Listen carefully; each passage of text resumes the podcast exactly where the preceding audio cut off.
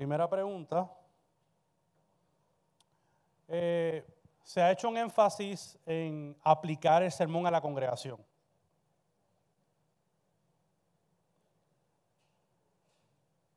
¿Cómo podemos aplicar el sermón eh, siendo fiel al texto sin querer simplemente, al saber alguien del- algo de, de nuestros miembros, querer usar ese pasaje para aplicarlo, pero no necesariamente esa aplicación proviene del texto? A ver si se me hago entender. La aplica conozco ciertas cosas de mi congregación, de mis miembros. Quiero usar el texto como excusa para aplicarlo. Pero ¿cómo, se- cómo poder aplicarlo? Pero que sea fiel al texto. Juan, quizás tú puedas comenzar a ayudarnos. ¿Escuchan bien? Ay. Ok. Am, como, como Víctor dijo, tenemos que entender nuestra audiencia. Ahora, am, lo que queremos hacer es que puedan ver, cuando estamos predicando, estamos enseñando en la iglesia cómo leer sus Biblias. Y cuando estamos aplicando, queremos que puedan ver ellos mismos que la aplicación viene del texto bíblico. Y, pueden ver la, conexión. Así que um, en el proceso de persuasión, ahí que vemos esa, esa parte de- del camino, lo que queremos hacer es entender cuáles son las aplicaciones primarias. Van a haber aplicaciones secundarias y, y terciarias. Lo que queremos es tratar de enfocarnos en las aplicaciones primarias. Y hay diferentes maneras de hacerlo. Ah, allá eh, en- en la librería hay un libro de Michael Lawrence que se llama ah, Teología Bíblica en la vida de la iglesia. Tiene un apéndice ahí donde él habla de, de la aplicación y es eh, bueno. Y ahí él tiene el grid de Mark Dever, pero también él añade unas sugerencias de, de cómo entender tu audiencia hombre, mujer, cristiano, no cristiano, ah, ansioso, no ansioso. Ah, y, y todos estamos tratando con idolatrías y, y y, autojustificación. E- Es de gran ayuda, pero queremos conectar la aplicación al texto bíblico que, que se pueda ver. How, how do you maintain biblical fidelity on application?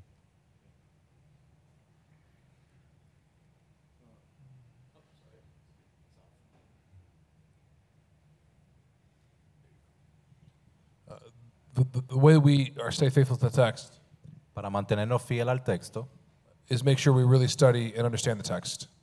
de, de gran importancia que en- estudiemos y entendamos el texto.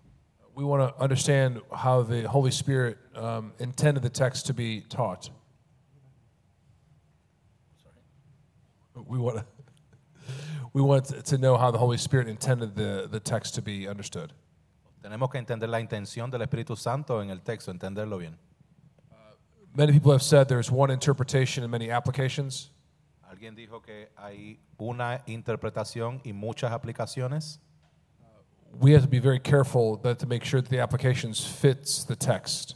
Y tenemos que asegurarnos que la aplicación eh, sea de acuerdo al entendimiento del texto. Um, I do think that we have liberties as pastors Eh, entiendo que hay cierta libertad como pastores because God has entrusted us to care for our congregations, porque el Señor nos ha confiado cuidar por la congregación, that we can make applications to our people that are not the main purpose of the text. que en ciertas ocasiones el punto principal del texto aún podemos hacer ciertas otras aplicaciones a nuestra congregación.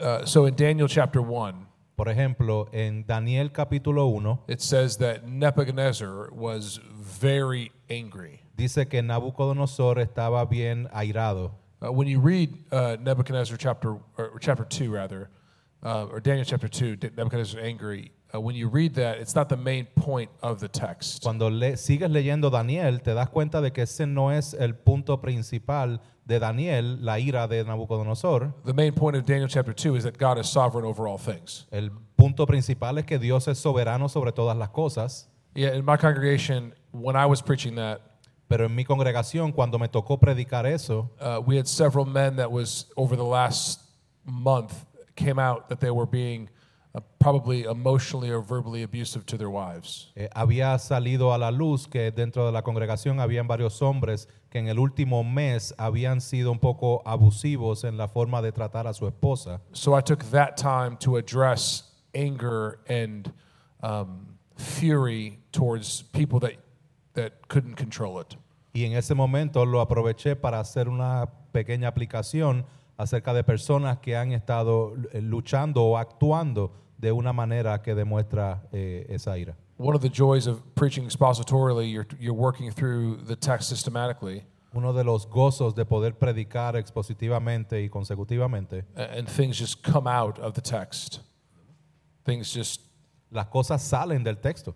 uh, but there are also things that are happening in the church that I think the Lord uh, brings them together. Pero hay otras cosas que el Señor permite que eh, sucedan. Yeah, the the only thing that um, that I would add Eh, Lo único que yo agregaría a eso que dijo is is that sometimes after I finish preaching and I'm standing at the door and people are coming out, eh, que hay veces que luego que eh, culmino con mi predicación y estoy en la salida ahí eh, saludando a las personas and someone would say, uh, "Pastor, I felt like you were preaching right at me." y algún hermano me dice, pastor, eh, sentí como si me estuvieses predicando directamente hacia mí. And I would say, "You're exactly right." Y yo diría, sí, tienes toda la razón. Yeah, because I wanted them to know that if the text addressed an issue in their lives, Oye, que- que quería que ellos supieran que si el texto trabajaba con un asunto en sus vidas, they needed to be able to take that seriously. tenían que tomar eso en serio. Uh, there is a tendency to treat Hay una tendencia de tratar to uh, to treat uh, preaching as though it's some kind of entertainment. de, de tratar la predicación como si fuese un cierto entretenimiento. You, you remember the story of uh, Herod and John the Baptist. Eh, recuerden la historia de Juan y Herodes. Uh, Herod would get really upset at uh, things that John the Baptist said, Herodes se airaba con algunas de las cosas que Juan el Bautista decía.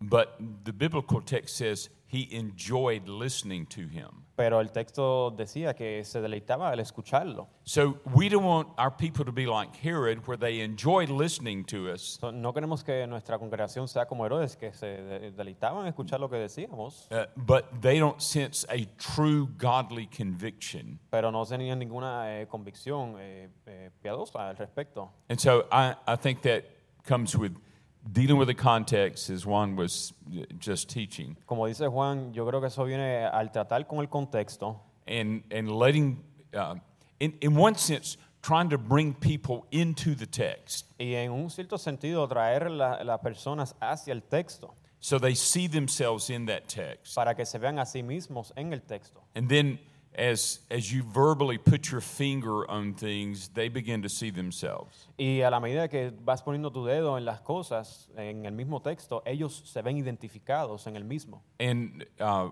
we, we gain a lot of weight to be able to do that by our pastoral care of those people, Y la manera en que podemos a- hacer eso, what was the other half, sorry? uh, by our pastoral care of those people. A la medida en de que damos cuidado pastoral a estos individuos. Una, una cosa adicional para co- concluir, el, nosotros como pastores cuando estamos predicando y aplicando el texto, eh, nosotros tenemos que amar las ovejas, eh, corregirlas, instruirlas eh, en, en amor, con ternura.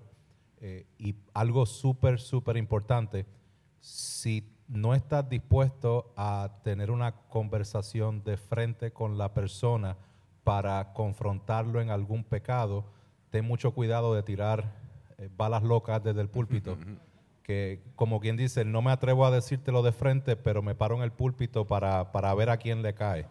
Entonces, tener mucho cuidado con ese tipo de actitud que puede provenir de, una, de, de un pecado nuestro, de nuestro corazón, de no saber cómo manejar una situación específica. Mantengámoslo en, en amor, con mucha ternura, eh, y cuando el texto está exponiendo y enseñando algo, nosotros somos heraldos de la palabra de Dios. Tenemos que decir lo que está ahí y, y hacerlo con mucho amor.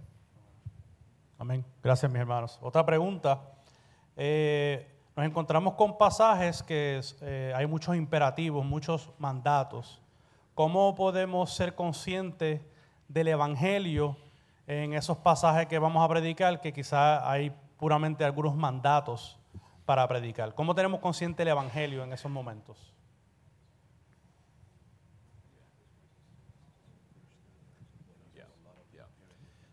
Well, I think we look at the general pattern that we see, for instance, in the book of Acts. Eh, vamos a fijarnos en el general que traza el libro de los Hechos. Uh, The first imperative in Acts is in chapter 6. El primer imperativo en el libro de los Hechos es en el capítulo 6. So you have indicatives or declarations, Tienes algunas declaraciones and you lay out the gospel. y ahí pues presentas el Evangelio. And what, what Paul was doing was rooting everything in the gospel. Lo que Pablo estaba haciendo era trazando todo hacia el Evangelio.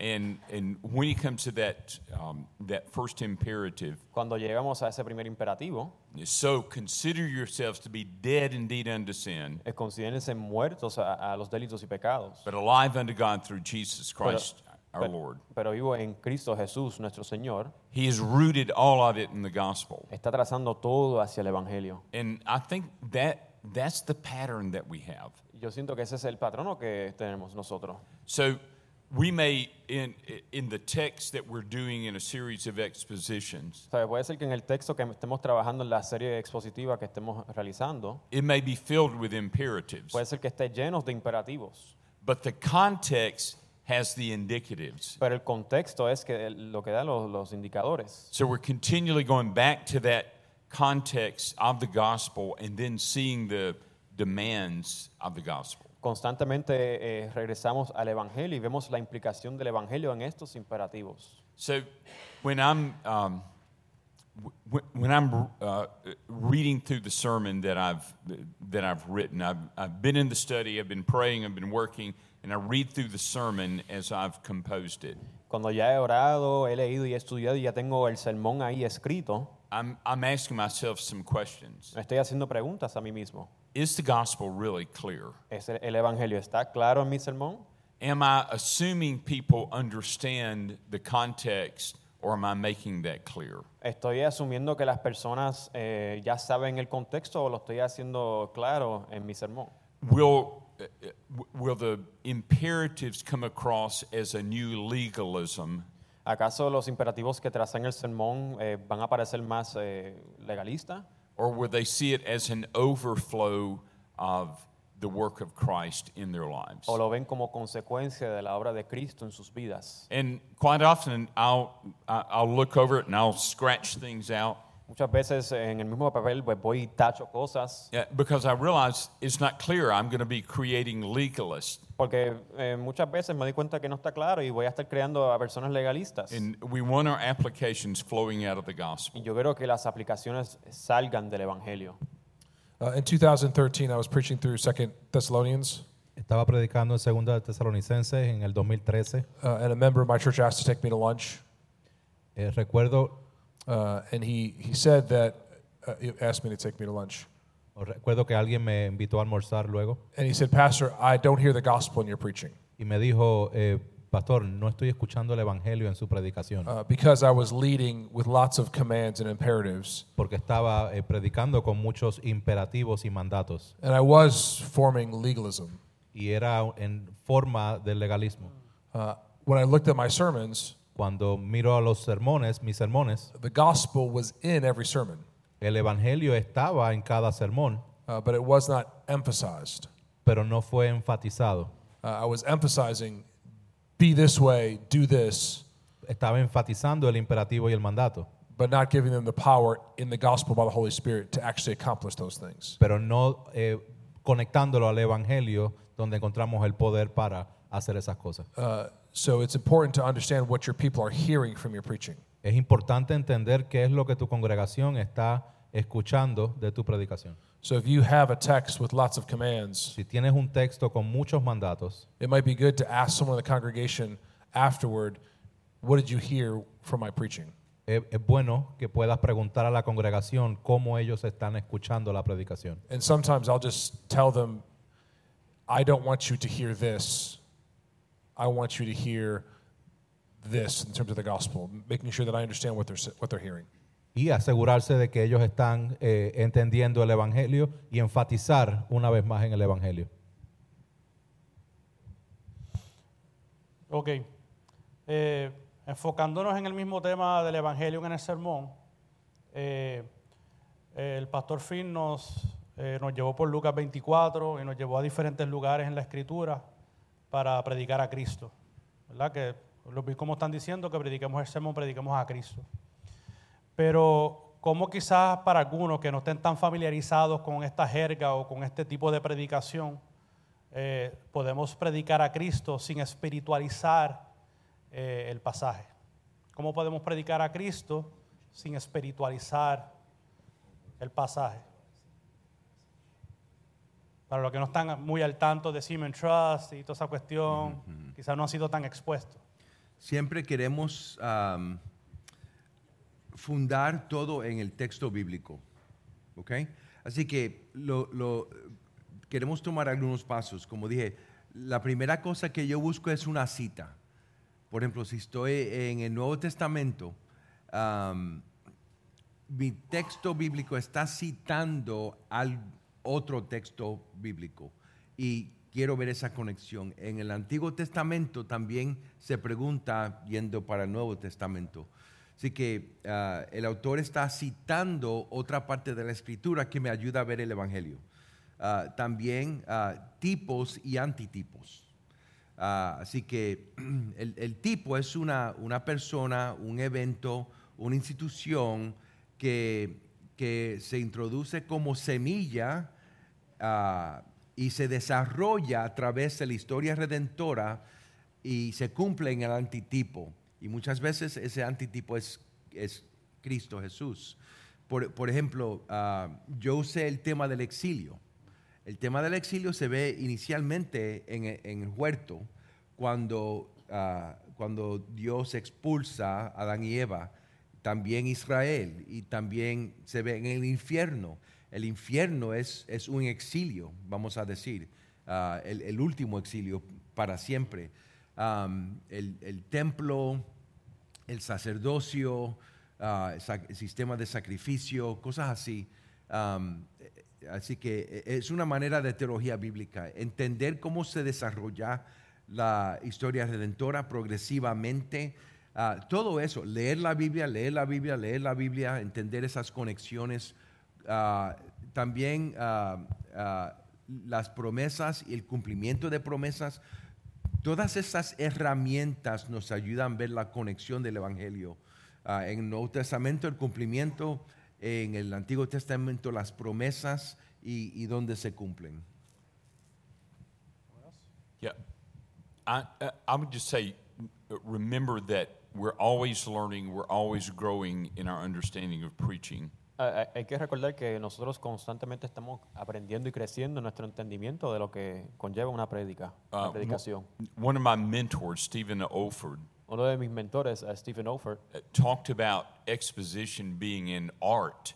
eh, habló de la predicación expositiva como si fuese un arte. So I would guess when Leonardo da Vinci uh, did the Mona Lisa, Pues yo quisiera pensar que cuando Da Vinci hizo la Mona Lisa, he, he had reached the apex uh, of his artistry. había llegado a la cima de su labor como artista. But probably years earlier, he was drawing stick men. Pero probablemente años antes de crear la Mona Lisa estaba creando muñequitos así de palito.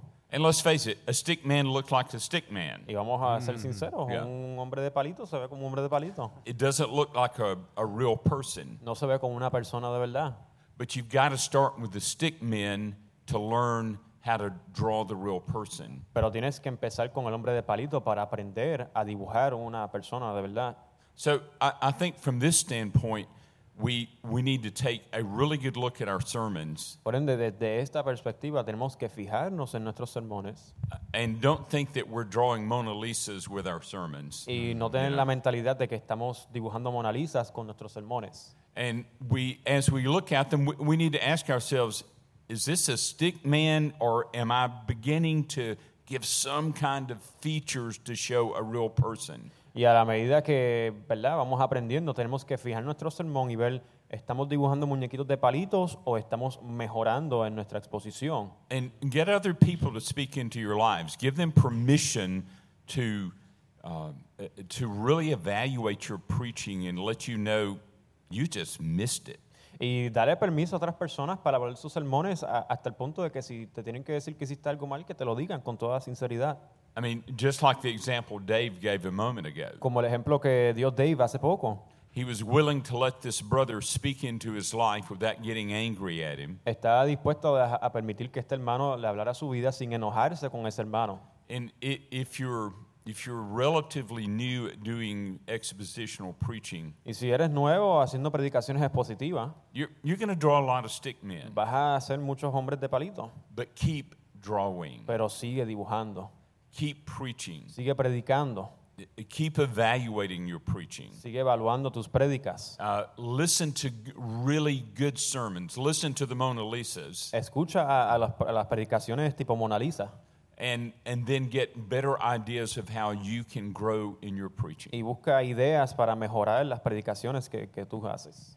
Uh, one helpful reminder for me Ah, Un recordatorio que me ayuda mucho is how you preach on a Sunday es como cómo predicas un domingo, is teaching your people how to interpret the Bible. le está enseñando a tu congregación cómo interpretar la Biblia. So if you're not doing the hard work to find Christ in the text Si no estás haciendo el trabajo arduo de encontrar a Cristo en el texto and you're over spiritualizing it, y lo sobreespiritualizas, you might be teaching your people the wrong way to interpret the Bible. le estás enseñando también a tu congregación de la forma incorrecta de interpretar la Biblia. So work to find Christ in the text. Encuentra y trabaja fuerte para encontrar a Cristo en el texto. What, one of the things that that I did that um, I think really helped our people understand preaching and understand how to read the text. Una de las cosas que yo hice que entiendo que ayudó mucho a, a- mi congregación a entender el texto y la predicación, was that I took several summer months tomé algunos meses en verano and brought all the adults and teenagers in y reuní a los adultos y a los adolescentes uh, during our Bible study hour, en nuestro tiempo de estudio de la palabra and I taught them hermeneutics. y le enseñé hermenéutica. And so I had them spread on tables like this, Los organicé así por mesitas como estamos aquí and I had Bible study materials on them. y le puse material así de estudio bíblico en las mesas And, and I gave them a template for biblical interpretation. y le di como un formato para la interpretación de las escrituras. And then I would walk around and ask questions and, and listen to what they were saying. Y yo pues caminaba y les hacía preguntas y escuchaba lo que me decían. And sometimes someone would spiritualize a text. Y habían veces que espiritualizaban el texto.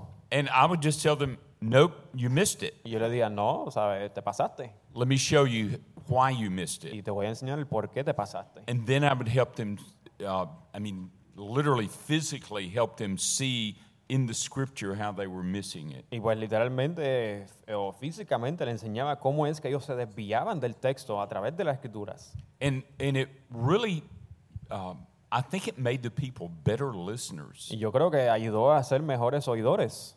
And, uh, and it also made them better at applying the scripture in their lives. Y los hizo mejor a la hora de aplicar los textos a sus propias vidas. Amén. El- una, un ejemplo práctico que pudieran hacer para implementar en su congregación. Nosotros empezamos hace uh, más de un año, empezamos a, en la escuela dominical con los hermanos, empezamos a, poner en práctica el, mismo formato de Siemens Trust. Vamos a, a- y lo hicimos con el libro de Marcos, todavía vamos por el capítulo 11. So, lo que hacemos es algo bien sencillo, obviamente estuvimos varias semanas explicando de qué se trata para luego ponerlo en práctica. Nos dividimos en grupos y empezamos, presentamos el texto y lo que vamos a hacer en nuestro tiempo juntos es simplemente encontrar la estructura y el énfasis. Una vez nosotros encontramos eso el domingo, el miércoles en, nuestro, en nuestra reunión de oración del miércoles sacamos 20 minutos para que uno de los pastores exponga el resto del camino de la preparación. Ya la congregación sabe cuál es la estructura del texto, cuál es el énfasis, y entonces están viendo el miércoles cómo predicarlo, eh, conectándolo, haciendo con la reflexión teológica, conectándolo con la cruz eh, y las aplicaciones, cómo lo aplico a mi vida. Y entonces en- la congregación va aprendiendo a que cuando predicas el domingo en otro tema, oh, vi la estructura que presentaste, pastor, ¿y por qué esta estructura pasó aquí? ¿Por qué no hiciste esto acá? Entonces ya están haciendo preguntas un poquito más enfocadas en, la interpretación del texto y más fácil para aplicarlo. Eh, con relación a la preparación del sermón, el pastor Phil habló de las distracciones. cómo en su experiencia ustedes han trabajado, ¿verdad? Ahora un mundo tecnológico, medios sociales, teléfono, cómo ustedes han manejado en su tiempo trabajar con esas distracciones para poder dedicarle el tiempo que el sermón se merece.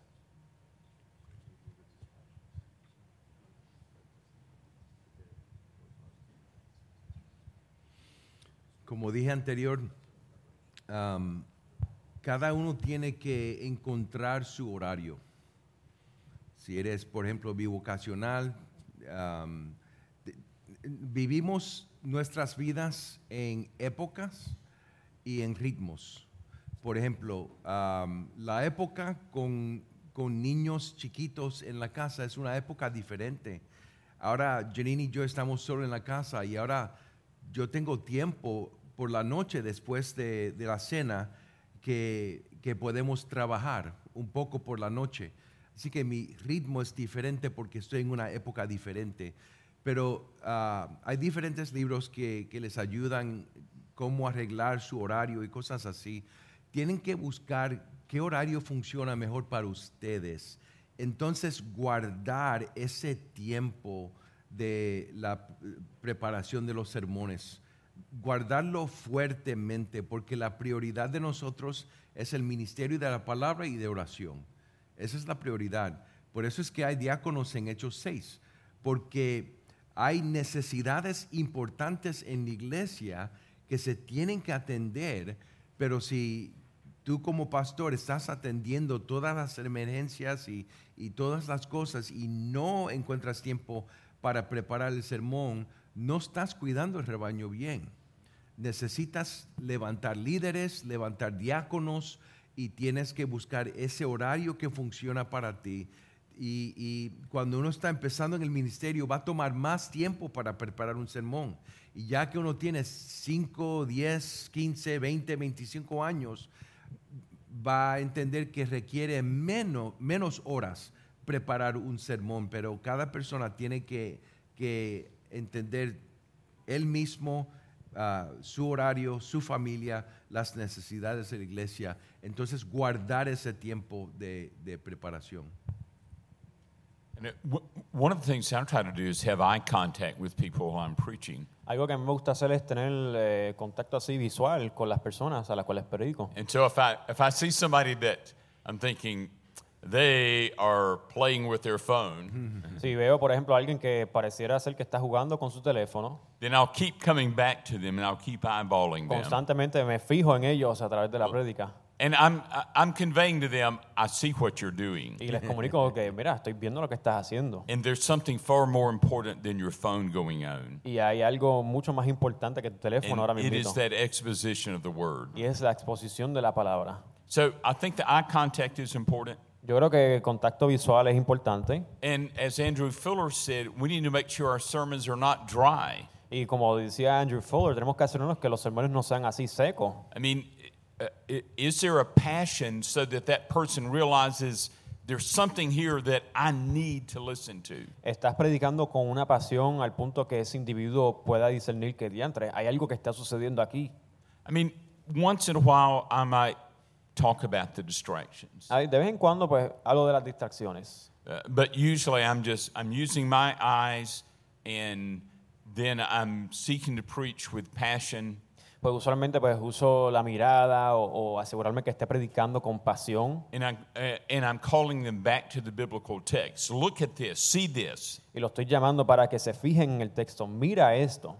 And inevitably there's still going to be some cold-hearted people that get distracted. Y pues aún así, pues, hay personas así frías que aún así pues se van a distraer. Um, and if, if I see if I see some of those that just despite eyeballing them and calling attention to the text, Y si me fijo en alguien que a pesar de mirarlo, a pesar de predicar de manera apasionada, siguen así ignorando el sermón, sometimes I would talk to them after the service, ha- han habido veces que pues aparte, cuando termine el sermón, hablo con ellos and, and I would say, "Tell me what you learned today out of this message." y les pregunto, ¿qué aprendiste hoy con este sermón, eh, del And, texto? and if they sputtered around, Y si empiezan a titubear, I'd say, "You really weren't paying attention, were you?" yo le digo, realmente no estabas prestando atención, ¿verdad? And and I wouldn't have to do a big rebuke or Y anything. no tendrías que hacer, no tengo ni que hacer un regaño así dramático y grande. The point was made. El punto ya fue I, eh, I, I, dicho. I did this with um, one of my grandsons Hice esto con uno de los nietos míos because he had stayed up too late the night before, porque se quedó, se amaneció la noche anterior and I saw his eyelids, y you vi know, que just estaba heavy. cabeceando y, y durmiéndose. So I, I would say, hey, what, what do you think about the sermon Y today? yo le dije, oye, ¿qué pensaste de la predica de hoy? It was good. Ah, fue buena. And I said, well, what was it about? ¿De qué trataba? And he'd go, uh, Jesus? Eh, de Jesús. And, and I would say, you got to give me more specific. They're always about Si hay que Jesus. ser más específico, siempre son de Jesús. And then I would say, you need to go to bed earlier. Dice, tienes que acostarte más temprano. You've got a responsibility to prepare your mind and heart to hear the word of God. Tienes una responsabilidad de preparar tu mente y tu corazón para escuchar la palabra expuesta. So it was a good teaching moment. Era un buen momento para enseñarle. Pa- para aña- añadir algo, a- ahí también le pueden dar un gritito si ven a alguien durmiendo y un gritito así de momento para que se despierten a los que están distraídos. Este, pero vol- volviendo también al- a la forma en, en nosotros lidiar con, con la distracción, el, el proceso de la, de la preparación del mensaje como pastor, muchas veces caemos en la trampa de aislarnos en ese proceso. Y entonces creo que es importante que nosotros eh, creemos la estructura y la, la manera en que nosotros involucremos a personas eh, a participar del proceso de preparar el mensaje. Eh, si tienes pluralidad de pastores, gloria a Dios, hazlo con tus pastores que puedan juntos leer el texto, orar el texto, por lo menos el lunes o el martes, que puedan identificar estructura, sacar una hora, 30 minutos, donde ustedes puedan identificar estructura, identif- identificar énfasis. Va a ser más efectivo su preparación cuando tienes otras personas que también están aportando en ese proceso. Eh, también, si no tienes pluralidad de pastores y estás solo, invita a otros hermanos que son maduros en la congregación para que tú puedas hacer lo mismo. Te vas a sorprender. eh, Yo le compartía a un hermano y hablábamos, a propósito, el hermano Michael me decía esta, esta semana, eh, nosotros tenemos que entender algo bien importante y es que el Espíritu Santo está en cada miembro de la congregación. So, cada miembro de la congregación, cada vez que compartimos el texto, tiene algo que aportar. Y nosotros tenemos que mantener una, una disposición de poder escuchar la manera en que hasta el miembro de la iglesia más reciente pueda aportar en la preparación de- de- de- del texto que estamos estudiando. So, Entonces creo que el involucrar otras personas, eh, hubo un tiempo donde nos reuníamos por Zoom los martes a mediodía.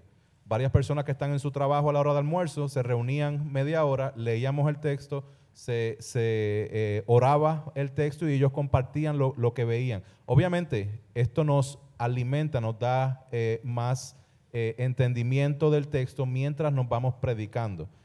Mark Dever creo que predica el sermón que va a predicar el domingo, lo predica el sábado con un grupo de hermanos y, y predica el primer punto y se detiene, hace preguntas, observaciones, y dice, no, esto no es bueno, esto sí es bueno. So, creo que muchas personas ah, eh, involucran a otros en su proceso de preparación, pero tenemos la tendencia de aislarnos. So, involucra más personas en ese proceso para evitar distracciones. Eh, última pregunta, última pregunta para entonces ir a, a la parte del cierre. ¿Cuánto tiempo consideran apropiado dirigirse a los perdidos en cada sermón? ¿Cuánto tiempo se les debe dedicar a los perdidos ese sermón que se predica? debe de, debe de subir naturalmente del texto bíblico cuando predicamos el Evangelio, pero la verdad es que siempre debemos de predicar a los perdidos. Por ejemplo, en la iglesia de nosotros tenemos perdidos. Por ejemplo, los hijos de miembros que son bien chiquitos son perdidos. Ah, Tim Keller dijo, no esperes que los perdidos lleguen para empezar a predicar a los perdidos predica a los perdidos, entonces estás entrenando a la congregación cómo hablar con los perdidos, cómo compartir el Evangelio, pero también estás creando un ambiente en lo cual los miembros pueden invitar a los perdidos sin avergonzarse. Así que estás, estás haciendo muchas cosas cuando estás predicando a los perdidos. Estás explicando el Evangelio, estás ayudando a los perdidos que están ahí. ah, no nada más entender el evangelio, también lo tienes que llamar a, llamar al arrepentimiento a- y a seguir a Cristo. Pero también estás equipando a la iglesia cómo entender el evangelio, cómo compartir el evangelio y estás ah, creando un ambiente en lo cual los miembros ah, se sienten seguros a invitar a los perdidos. Exegete the text and exegete the congregation. Expone al texto y a la congregación. And I think that can um, drive a lot of, of knowing how much to press the gospel to unbelievers. Y eso pues te va a dirigir de cuánto has de presionar el, el evangelio a los perdidos. I always ask, I always address non Christians in the sermon. Siempre me dirijo a los que no son creyentes en el sermón. I think that's helpful Creo que es ayuda because it reminds your people that they can bring non Christians to church and they're going to be addressed. para que les recuerdes también a la congregación de que ellos pueden invitar a personas que no son salvos, que ellos conocen. In a 40 minute message, En un men- mensaje de 40 minutos, I probably average about three minutes addressing the lost person. siempre tardo aproximadamente unos tres minutos eh, dirigiéndome específicamente a los perdidos. That's great. Thank you, gentlemen. Gracias. Un aplauso a ellos, por favor.